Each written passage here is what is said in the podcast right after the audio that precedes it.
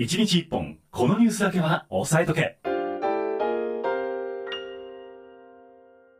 さあ週刊の B タイムズのニュースコーナー始まってまいりました。1日1本このニュースだけは押さえとけのコーナーです。先週1週間の出来事をざっと振り返っていきたいと思います。宮田さんの気になったニュースも合わせてご紹介いたします。このコーナーと次のコーナーは、はい。Spotify でなんと独占配信されております独占されてるなんて。そうなんですよ。ありがとうございます。Spotify だけでしか聞けませんので、はい。もう一回聞きたいなという方は、えっと、明日の朝はい。アーカイブをアップしようと思いますので、はい。通勤のお供にぜひ、うん。もう一回聞いてみたいという方はトライしてみていただければと思います。さあそして今日は YouTube でも中継をさせていただいておりまして、えっと YouTube のトップページのところで、えー、ミュージックバード4コミュニティ FM で検索をしていただけますと、えー我々の笑顔があー見えるかと思います。宮田さんはあの手が見えるだけなんですけどもね、はい、はい、顔出しはいつかするんですか？宮田さんは。顔出しはうーん当分はしないかな。なるほど。はい。謎深まる。宮田理子のミステリアス宮田で売ってまいりたいと思いますということで、はい。それでは先週1週間の記事振り返っていこうと思いますけれども、はい先週金曜日でございます。中国の経済成長率0.4%に失速いたしました。あら4月から6月期の実質成長率なんですけども、うんこれも完全にゼロコロナ政策が直撃をしたという形になってます。で、えー、と今年の成長率目標1年を通しての成長率目標ははい。5.5%を目指しているんですね中国政府は。そうなんですね。そうなんです。でこれを実現しようと思うとですね、うん。えー今年の後半 7%8% レベルの、えー高い成長率を維持する必要があってただ足元でやっぱりちょっとコロナまた流行ってきちゃってるので中国でも。もここはちょっと難しいんじゃないかというお話でございます。へうんー。かなりあれですもんね、あのー割と権力を発動してのあの外出禁止令みたいなところが出てましたもんね。そうなんですよね、うん。まあ、だからちょっとおあれだけ人の流れを止めたらそりゃ経済悪くなるよねっていう話ではあるんですけれども、ね。えー中国がそれに耐えられるのか、まあうんでも経済力ありますからね、まあ人の数も多いですしね。そう一回うん開けたらまたどんと来そうな気はしますけれどもね。確かに。はい、宮田さんいかがでしょうか？はい、7月15日の金曜日気になったニュースはですね、はい。TikTok の TikTok ほ上半期トレンド大賞はう。ほロマンスの神様広瀬香美さんのうほう。だったんですって。えー、意外でしょ？うだって90年代の曲でしょ？そうなんですよ。ただその TikTok の上半期トレンドで、はい。い、あのいろんなそのハッシュタグチャレンジとか、はい。音楽とかエフェクトっていうものがノミネートされて、ユーザーの投票であったりアプリ内のデータをもとに総合的に判断して一番流行ったトレンドを決定する企画がこの15日に都内で開催をされたそうなんですけれども、はい。えー今回はですねえーっとそうだ。大賞に選ばれたのが、うんロマンスの神様だったというところで、あのダンスの振り付け動画がきっかけで広まったんですなるほどね。そうあのお一人のタイガさんという TikTok クリエイターの方が、はいはい。この、えーロマンスの神様で振り付けの動画を、えーしたところ、うんえー関連動画の総再生回数が、うん。なんと16億回16億回。16億すごいな。なので TikTok におけるそのリバイバルヒット昔ヒットしたやつがもう一回ヒットするっていうのの火付け役になられたということですね。はあなるほどね。すごいです。でも今やっぱりそのヒットの元がやっぱり TikTok とか、うんあのショート動画に今なりつつあるなっていう感じがするんですけどもそうですね。またなんとかそれをラジオに取り戻したいですよね。ああそうしていきたいですね。我々の力を持って。そうなんです、まあ、だからこの番組の結構新風とかをねよくかけてるんですけどもたまにこうウィークエンドプレイリストとかで、うんあの頃の曲みたいなのをかけると皆さんから評判が良かったりするんでね。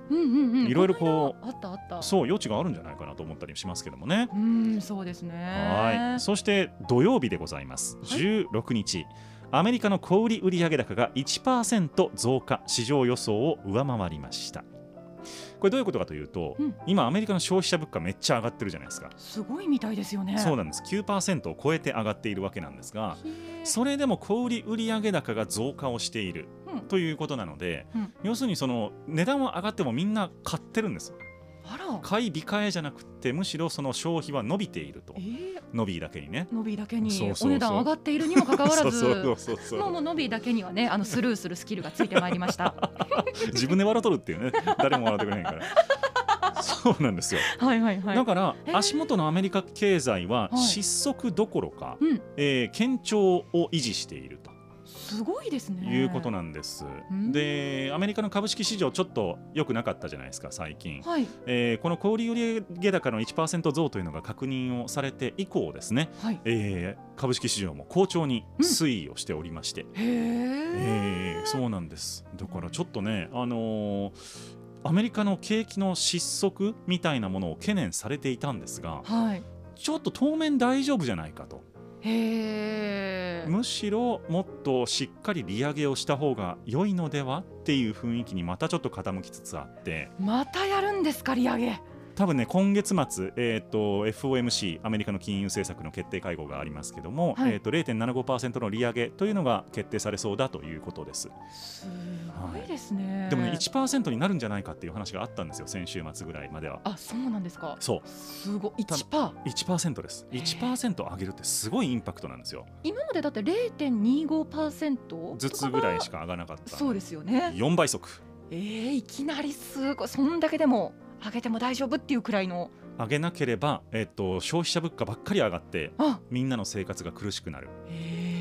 そうアメリカの給料みんな上がってる上がってるっていう認識をされてると思いますけども、はいはい。もうすでに上がっているところにさらに消費者物価が上がってるのでみんなの生活はどんどん苦しくなってるんですよ。へえなんかその、ね、値動きっていうかそのスピードがとっても速いんですね。そうなんです、うん。だからアメリカは給料高いから楽勝でしょって思ったら全然そんなことなくってやっぱりもう特に中所得者層以下の方々のはい。生活っていうのは非常に苦しい状況に今なってきてはいます。なるほどですね。はい、土曜日どうだったでしょうか？はい土曜日はですね、ある研究結果が出たよというニュースなんですが研究結果、はい。日光に当たると、うん。男性は食欲が増す、うん。女性はそうならないという研究結果が出たというニュースです。ほう。はい。あのーまあ、いろんなマウスの実験であったり、うん。まあ、人間でのこう観察であったりいろいろされている中で、うん。まあ、動物でも、あのー人間でもですねオス男性は、えっと、日光に当たると食欲が増して摂取カロリーリーが、まあ、大体300キロくらい300キロカロリーくらいえそんなに？冬にあの比べて上がるっていう研究結果が出たらしくて。はいなのであの夏いや意外とあの私冬の方がお腹すくイメージがあったんですけどはいはいはい意外と夏の方が男性は食べてるんだなっていう研究結果が出たらしいです。はあえのびさんどうですか？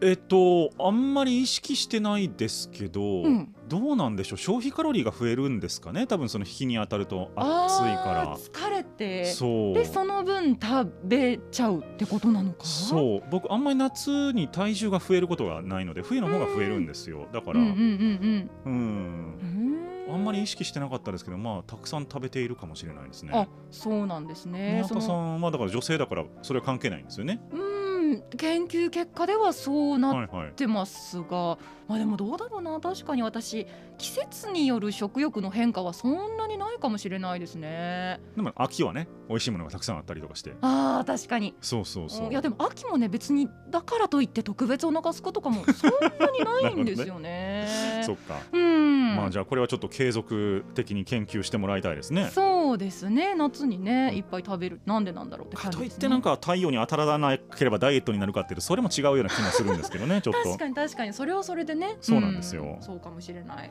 はい。さあそして日曜日でございますけれども、はい。えー G20 の、えー財務大臣、えー会議が開かれておりました、でこの場でですね通常は最後共同声明というものを出してこう総括をしてですね、えーこういうこ結論を出したのでみんなで頑張っていこうと思いますみたいなことをあの出すわけなんですけども、はい。今回はこの共同声明を出すことができませんでした。なんでですか？喧嘩でもしたんですか？えーっと G20 ということでロシアが入ってるわけです。あ。はい、ということでですね、まあ、ウクライナへの侵攻を行ったロシアへの対対応をめぐってですね、えー G20 の間で意見が対立をしてしまったということで共同声明自体はですねこれ全会一致が原則なんですね。結構厳しいんですね。そうなんです。だからみんなが、えーロシアに対してこう非難をする決議を出したくても、うん。1カ国でも2カ国でも反対すれば終わりっていうことになっちゃいます。うんということで、まあうんあのちょっとその後でお話をしますけれども、うんお共同声明ではなくてこういう方向でやりたいねっていう取り組みたいねっていうのは出されてはいるんですけれども、えっとロシアに関して、えー侵攻を批判するようなそういう共同声明は出せなかったということになっております。なのでまあアメリカとかヨーロッパとか、まあ、日本もそうですけれども、はい。えー西側諸国と呼ばれる陣営うん。があー世界の勢力を固めるのはなかなか実は難しい、うん。新興国が力を持ってきてしまっているとうんうんいうのがちょっと足元の状況なんですね。うん難しいですね国際協調って。そうなんです。みんなで力を合わせるのはなかなかうん。難しいんです。なるほど。日曜日どうだったでしょうか？はい。日曜日はですね、うん。サイボーズという会社があるんですが、ありますね。最大15万円のほインフレ特別手当が支給されるという転職しようかな。サイボーズさんってはい。もともと確かにあの全国どこからでも勤務ができますよと。いうような働き方をされてたり確かあの週4勤務でも OK みたいななんか自由度の高い働き方を推奨される、牽引されていた会社かなというふうに思うんですけれども、まあ、今回このあのインフレ世界的な物価上昇を受けて、うん社員に、えー国内外の社員に向けて7月から8月に支払われるということです。なるほど。はい、なので、えっと、1日8時間勤務で、うん週2日以下の勤務ならば6万円、うん週4日以上の勤務であれば15万円がなるほどねプラ。スで支給されるらしいです。何買いますか？15万円あったら。15万円か旅行に行きたいですね。なるほどね。うん、旅行はいいかもしれないですね。なんか船旅とかしたいです。船旅。船に乗りたい。なんかフェリーで、フェリーで？ああのー豪華客船とかじゃなくて？15万円でやっぱ豪華客船は難しいと思うので確かに確かに。フはいェリーの一番デラックス部屋みたいな、あ一等船室みたいな。ですですですでどこに行くんですか？北海道 じゃあサンフラワーとかに乗っていくわけですね。北海道行くのね、うん2日かかるんですよかかりますかかります。船でしかも東京からは出てないでしょ確か。あれ？そうなんですか？大洗かどっかからしか出てない。そうだそうだそうだそうですよね一回どこかに行ってそこから。行かないといけないんですけど、私今すっごいねフェリーに乗って船旅がしたい気分なんですよなるほど。じゃあちょっとまた体験記を あの進展があればご報告いたします。よろしくお願い、はい、誰かじゃあ宮田さんに15万円あげてください。お待ちしております。さあ週明け月曜日でございます、はい。G20 のお先ほどの話の続きなんですけれども、デジタル課税というものをやりましょうという方向性が一応決定づけられはしたんですがはい。もともと2023年発行予定だったのを1年後倒しにするということが決まりました。うんでこのデジタル課税って何ぞやっていう話なんですけれども、はいはいはいえーたくさん、えー IT 企業ありますね世界中には。うんでそういう IT 企業って例えばアメリカに本拠を置いて世界中に商品を提供することって可能じゃないですか。はいで日本に別に会社作らなくてもインターネット越しに日本の人に会員になってもらってうんお金をこう払う払ってもらうとかはいはいっていう形可能ですよね。できますねそれじゃあ日本の税金払わなくていいのかっていう話になるわけですよ。確かに。はい、そうか、なのでその国で展開している事業の規模に応じてうんうん。各国が、まあ、拠点を置いている置いていないにかかわらず課税できるようなシステムを整えていこうということを今進めているんですね。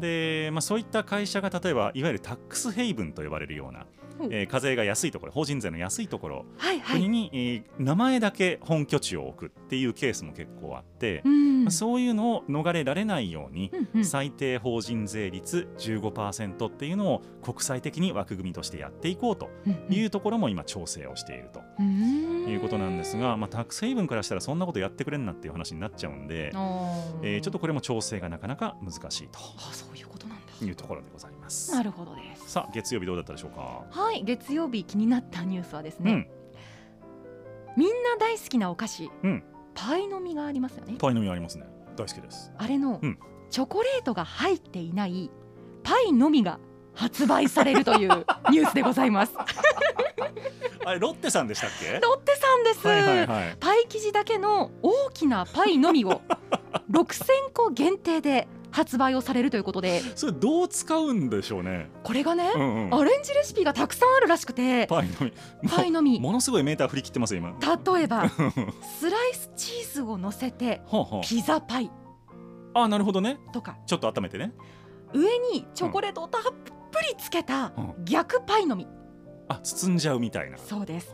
とかソースやマヨネーズや青のりをかけてうん。たこ焼き風。あなるほどね。たこ焼き風パイの実。っていう。パイの実だけでは実現しえなかったうん。新しい美味しさを発見できるという商品なんですよ。ははがーロロッテで働いてるんですか、ね、あーいやいやそういうわけじゃない そういうわけじゃない。あのパイの実も最後に食べたのいつだろうっていうくらいなんですけれども、ええ。いやパイの実ってちょっと素晴らしくないですか？そのネーミング。は最高ですよね。最高です。でしょ、うん。で買えるのが6000個限定で、はいはい。えー販売ルートはロッテグループの公式オンラインモールのみ。宮田さんいくつ買うんですか？えー、何個買いましょう？じゃあ15万円分くらいですかね 今日はじゃあ15万円の使い道をはいちょっと探していきましょう。探していく一日ということでございますね。ちなみに、うん。お値段、はい。8個入りでうん。972円、え8個入り？はいなんでそれだけでかいということです。あということですよね。大きいパイのみですか。らいつものサイズじゃなくてね。ではなくなるほどなるほど。8個入りで972円でございますそれので。は食べ応えがありそうだ。ぜひ皆様チェックしてみてください、はいぜひ日光に当たってカロリーも消費しつつやってみましょう。やりましょさあそして火曜日でございますけれども、うん。えー韓国との懸案事項でございました。元徴用工問題についてですね、はい。えー林外務大臣とパン韓国の、えーパク外務大臣が会談を行いました、で、えー日韓関係のこれまで悪化のお要因となっていましてこの元徴用工問題について早期解決で、えー方向性が一致をしたということでございました、で今、まあ、何が起こっているかというともともとその朝鮮えー半島でですね、うん。日本企業があーあの活動をしていて、えー営業をしていてその中で、まあ、あの不当な扱いを受けたとされる方々に対しての賠償を日本企業の資産を差し押さえて、えーそれを売却してやろうとしているわけなんですけどうも、その現金化する前に解決策を出せるように努力するという方針を示したということで、まあ、ちょっと韓国側も一歩歩み寄りだなんですけれども、うん。まあ、どこまでこれが現実性があるのかというのはちょっとまたうん。これからの、えー行動に次第かなというところかと思います。な。るほどですね。火曜日どうだったでしょうか？火曜日はねとっておきのニュースです。はい。廃棄されるうどんをうん。発電に利用するほことに成功したというニュースです。う。ほこれは、えー香川県の高松市うはいはい。がですね廃棄されるうどんがまあ年間たくさんあったと、うん。で今まではその処理費用を払って、はいはい。まあ廃棄していたものをそうですね廃棄物ですから。そうです、うん。発電に利用するという実証実験を始めて、うん。でそれがまあ成功したそうで、まあ、発電量としては多くなくて、まあ、年間、えー、とそのうどんによって発電量が増えるうん量が5500キロワットほくらいなので、まあ、まだそんなにたくさん発電できるというわけではないんですけれどう。も、うんあのまあ、でも今までその費用が発生していて廃棄していたものが発電に再利用できることが分かったというニュースなので、結構明るいなというふうに思いました。なるほどね。そうこれ発電の方法、うどんでどうやってって思うじゃないですか、はいはいはい。うどん自体で発電をするわけではなくてえ違うんですか？はい、あの下水のおであの、ど泥ですねはいと一緒にうどんを混合させるはい。でそこで発酵をさせることによってガスが出てそれによって発電機が発電できるということ。らしいんです。よ。なんかそのうどんに炭素とか、まあ、水素とかが含まれているわけなので、まあ、その分その微生物によって発酵が、まあ、なんでしょうはい促進をされる、ということでそのうどんが発電に寄与できるなるほどな。面白いですよね。いろんなねあのまあ再利用というかあの、うん廃棄物の利用方法が、うん、えーより効率的な資源の利用という方向でいっていいなと思いました。そうですね。はい。そして水曜日昨日でございますけれども、はい、えー JAL ですね。日本航空が従業員およそ3000人を主力の高級航空事業から格安航空会社やマイル事業など非航空分野に配置転換をするというニュースがございました、うん。えーまあ、新型コロナウイルス化で一旦回復してきてはいるんですけれども、はい、えーこの期間に広がったオンライン会議などがですねやはりもう普及定着しているので、うんうん出張需要というのがもう長期にわたって低迷するであろうとうん。いう予測のもと、えー配置転換を行うということが決まったそうです。なるほまあね長期化しそうな様相はありますし、ど。うんまあ、正直どっちでもいいなら出張行きたくないですよね。やっぱり丸2日3日潰れるっていうのは結構楽しみでもありつつやっぱしんどいなっていうもう部分もあると思うんで。忙しい人ほどねその移動時間が取れなくなりますからねここ一番っていうところで、えーうん出張リアルは使っていくっていう感じになっていくのかなとは思いますけどもね。なるほどですねはい、水曜日どうでしょうか？はい水曜日はイギリスで40度を超す猛暑。ね観測史上初というニュースが。すごいなと思いました。これあのー一番驚いたのが、はい。暑すぎて、はい、線路が熱で歪む危険があるとして、うん。列車を利用しないように呼びかけられていたりとか、はいはいはあと、えーロンドン郊外にあった空港うん。の滑走路がうん。熱で溶けて閉鎖されたんですって、あら。もうだから普通に生活をしようと思ってもその暑想定してないんですね。そう暑さのせいでいろいろなところに影響が出ているというところでいやこんな、ね、熱で溶けるほど暑いって言ってどんな天気だよっていうのでね、驚きでしたまねあ、。ちなみにあのイギリスってはい、緯度でいうと北海道とかそれより北ぐらいなんではいはいはいはい。7月とか8月の平均気温20度台なんですよね。そうなんですか。平均最高気温かな。最で、えっと、そもそもエアコンの普及率もめちゃくちゃ低いので、あー、まあ今まで必要なかったわけですもんね。そうだから本当に熱中症とかが大変な、確かに慣れてないわけですもんね。そうなんです。大変なことになっているということで。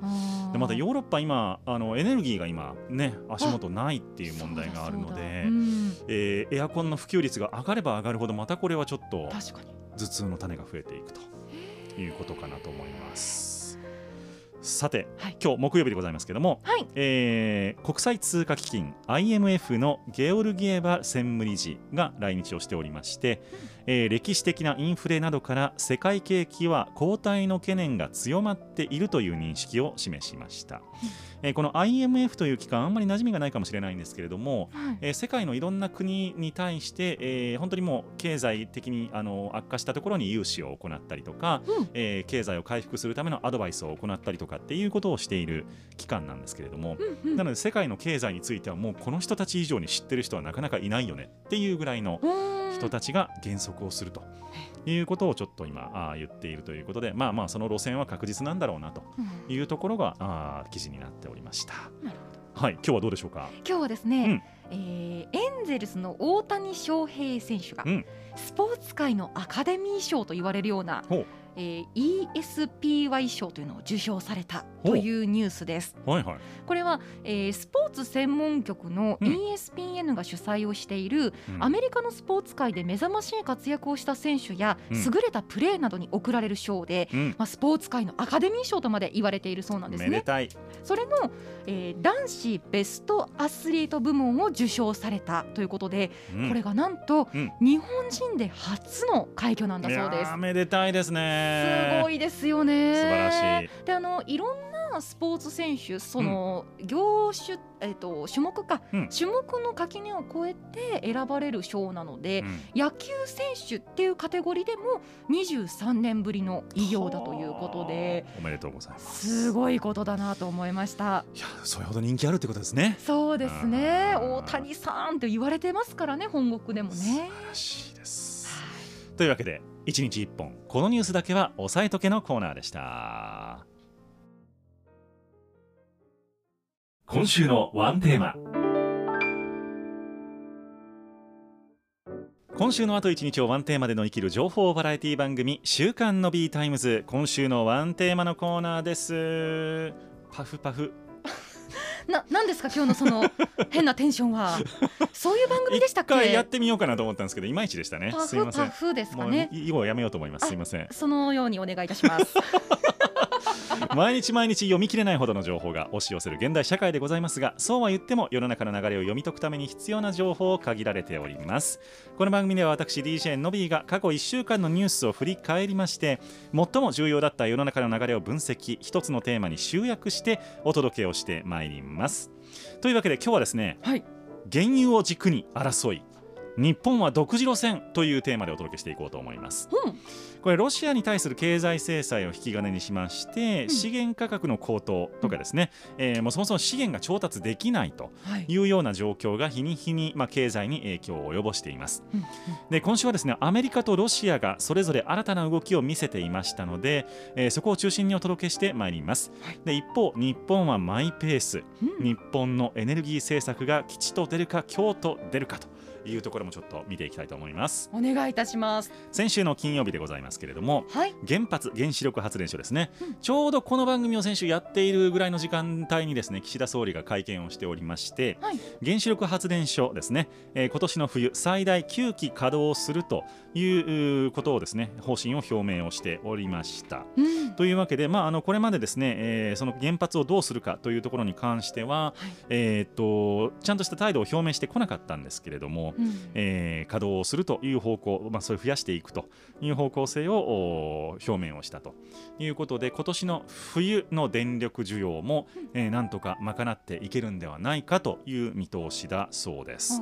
よかったよかった。はい、で火力発電もまあ10基増やすということなんですけれども、はい。まあ、とはいえですよ日本はやはり原子力発電所の事故を経験をしてうん。おりますのでこれまた世の世世論が割れてくるのかなと、えー思います。でやっぱり電気が一方でないと困りますし、うん。えーでもそのためにじゃあ原発を動かすのかっていう議論もあるし、うん。これはね答えが出ないところ誰かが決めなきゃいけなかった問題、えーね。なんですよね。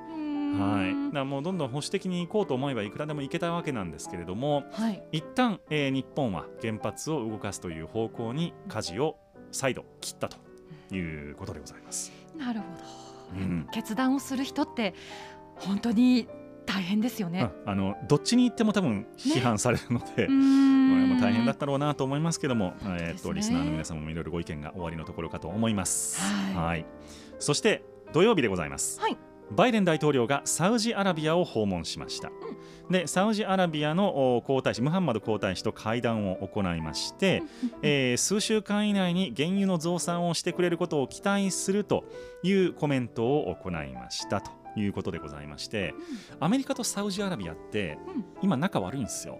あそうなんですか？えーとですね、アメリカに在住をしていたジャーナリスト、うんまあ、これサウジアラビアあ出身の方なんですけどもね、はい。が、えーとまあ、このムハンマド皇太子に関して、えー不利な報道をしたとはい。いうことから、えー殺害をされるということが事件が実はトルコで起こってるんですね。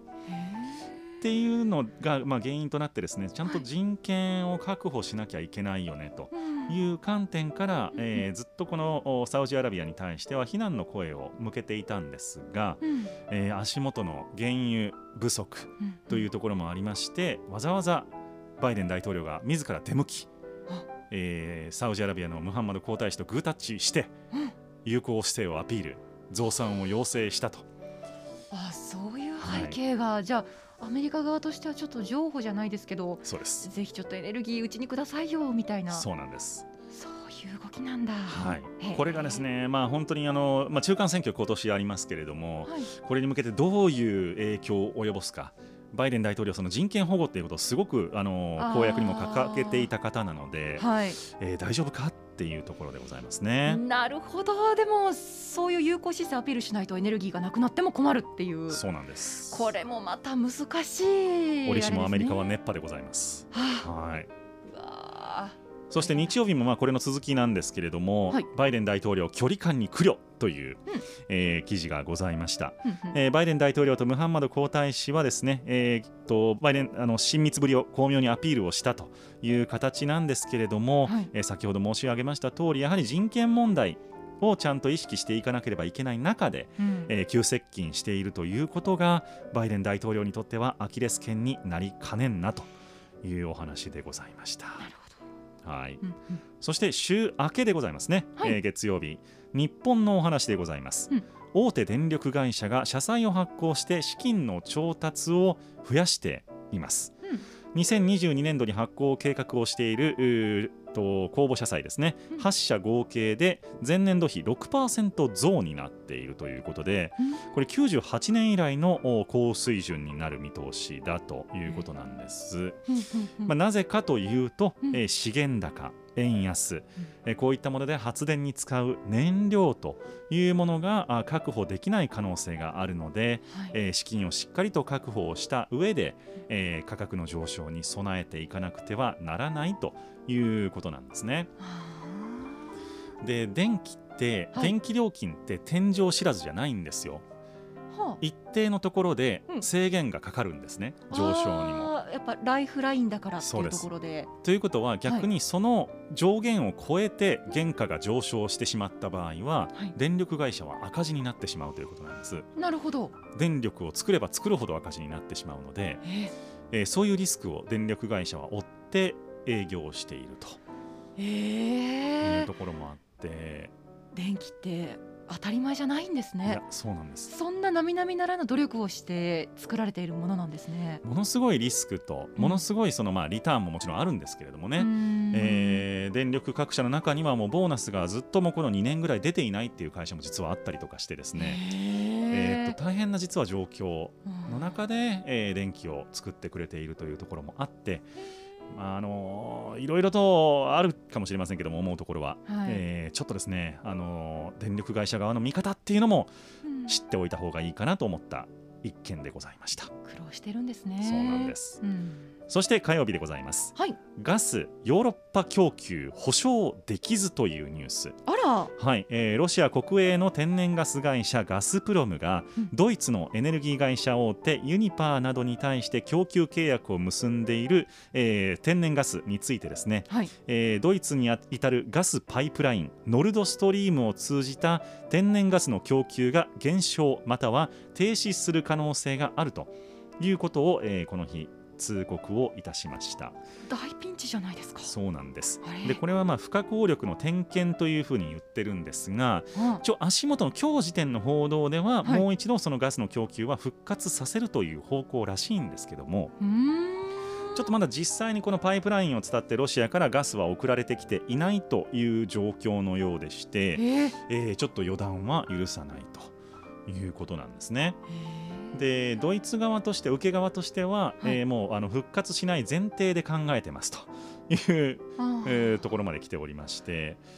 まあどうなるかなっていう、えーまあ、ロシアとしては当然それ一つの武器に使いますよねっていう感じではあるんですけどもそうですはいね。エネルギーがある国って強いですね。。強いんですす、うん。人の命をかかってますからねうわーはいなるほど。